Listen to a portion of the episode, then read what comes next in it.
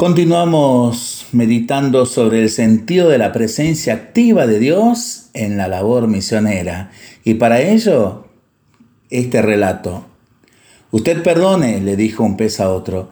Es usted más viejo que yo y con más experiencia que yo, y probablemente podrá usted ayudarme.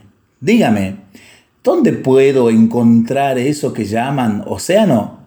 He estado buscándolo por todas partes sin resultado. El océano, respondió el viejo pez, es donde estás ahora mismo.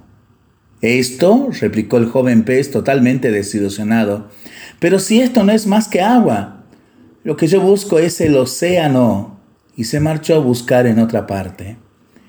Deja de buscar, pequeño pez, no hay nada que buscar, solo tienes que estar tranquilo, abrir los ojos y mirar. No puedes dejar de verlo. Eso nos pasa también cuando queremos buscar el océano de la vida, el sentido de la vida, el océano de la fe, el océano por excelencia que es Dios. Solamente necesitamos estar tranquilos, abrir los ojos y mirar. Para pensarlo y para rezarlo en familia y entre amigos, ¿no?